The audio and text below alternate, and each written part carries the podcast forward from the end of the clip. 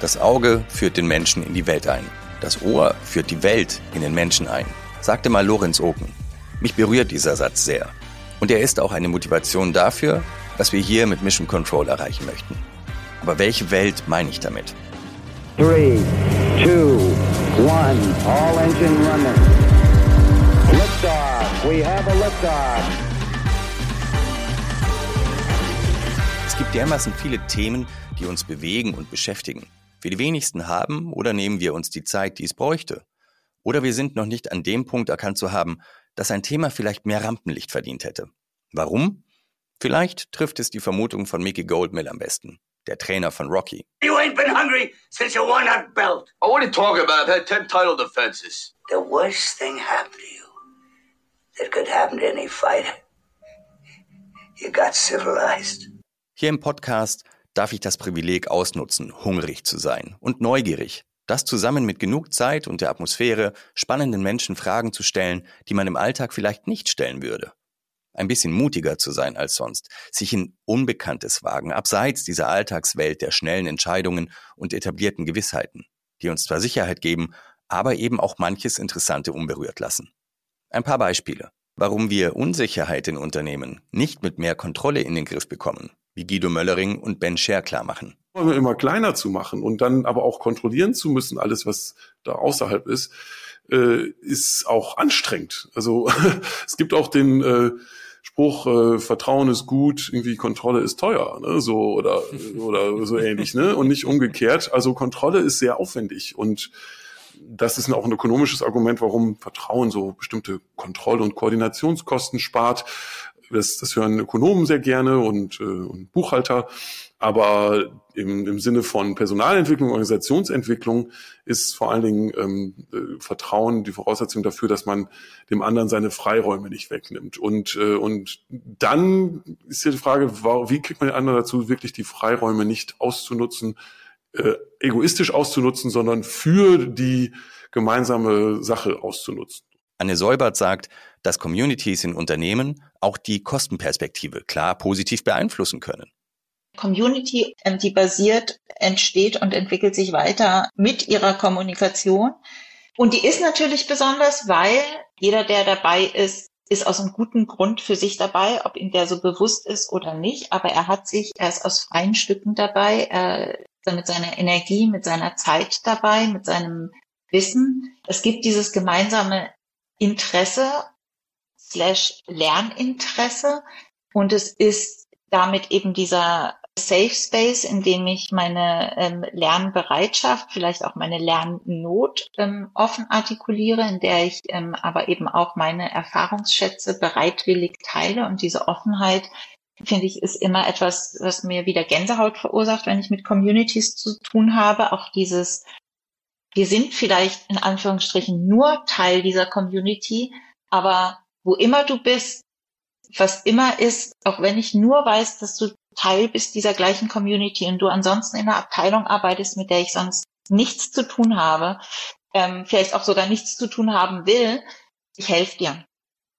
Ja. Also diese, diese Loyalität, diese, äh, dieser Bond, der da entsteht, ähm, der dann eben auch in der Krise plötzlich einen kurzen Weg, einen direkten Draht, ähm, eine schnelle Hilfe ermöglicht, kann dann auch wirklich was sein. Du hast das Thema Kosten angesprochen, was da wirklich tragend werden kann, weil das einfach nochmal ähm, eine Ebene ist, äh, die wir vielleicht sonst mit formellen Strukturen nicht erreichen.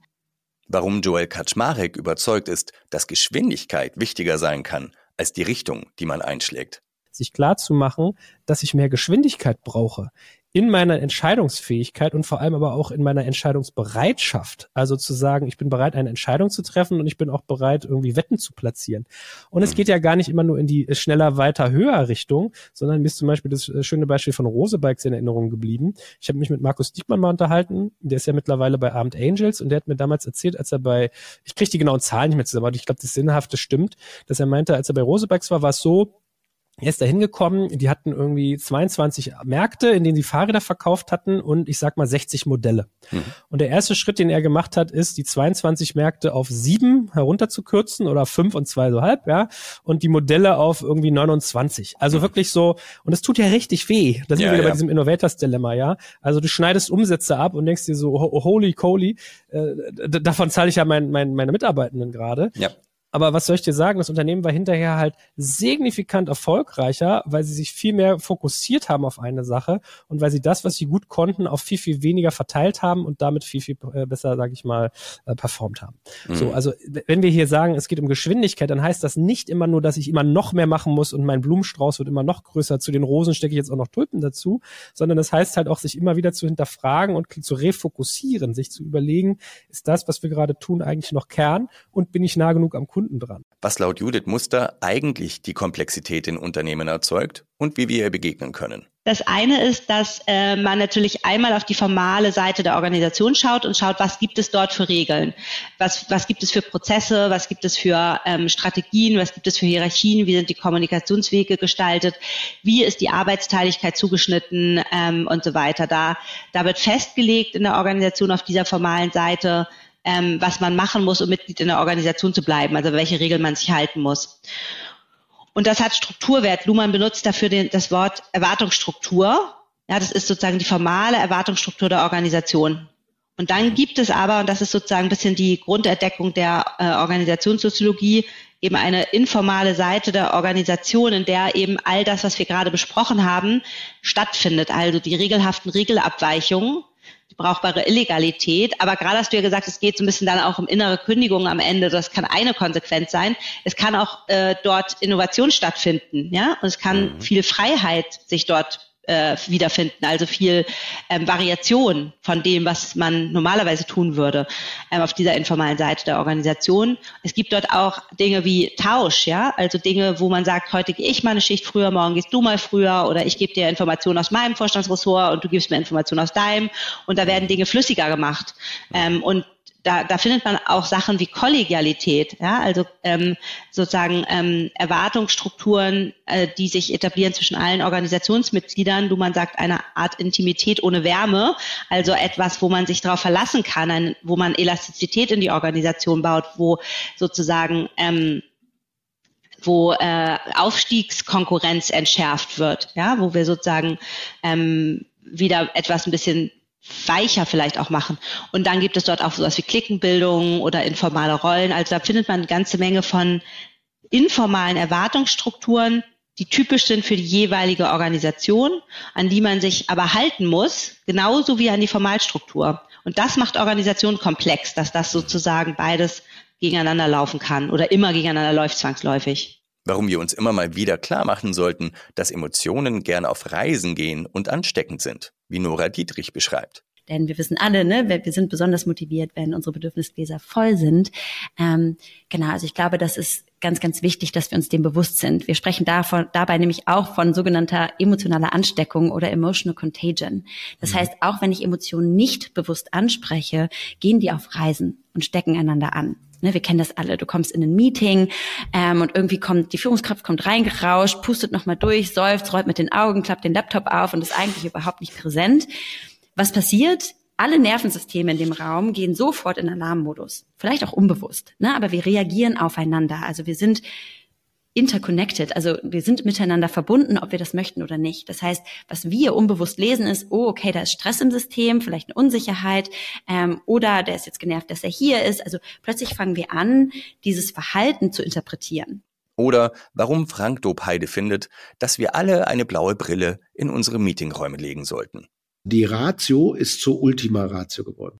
Alles, was nicht logisch erklärbar ist, findet gar nicht mehr statt. Auf jedes Problem in der Welt, im Unternehmen, in der Ehe gucken wir logisch und kommen alle zu den gleichen Lösungen.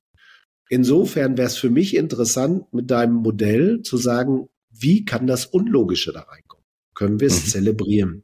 Mhm. Also ein Kunde von uns, äh, sehr vertriebsorientiert, hat in rote, rote Unternehmensfarbe, hat in seinen Konfis eine blaue Brille immer. Mhm. Und wenn wir jetzt ein Meeting haben, äh, ziehen wir Stöckchen, Florian, und du ziehst das kürzere und du bist der Kunde. Du setzt die blaue Brille auf und challenged alles, was wir da besprechen, aus der Kundensicht. Mhm. Feuerfrei. Und es wäre ja toll zu sagen, pass auf, wir haben unterschiedliche Modelle. Und wir haben den unlogischen hier. und wir haben den emotionalen hier. Es gibt das schöne Wort, das heißt, uh, dream a little before you think. Das sind nur ein paar meiner persönlichen Highlights. Und ich behaupte, die einzelnen Episoden liefern noch weit mehr Aha-Momente. Vielleicht macht euch das ja ein bisschen neugierig auf die einzelnen Gespräche, wenn ihr sie noch nicht gehört habt. Und auf das, was in diesem Jahr wöchentlich bei Mission Control auf euch wartet. Für jetzt startet gut ins neue Jahr, bleibt hungrig und haltet die Ohren offen. Bis demnächst bei Mission Control. Ich freue mich auf euch.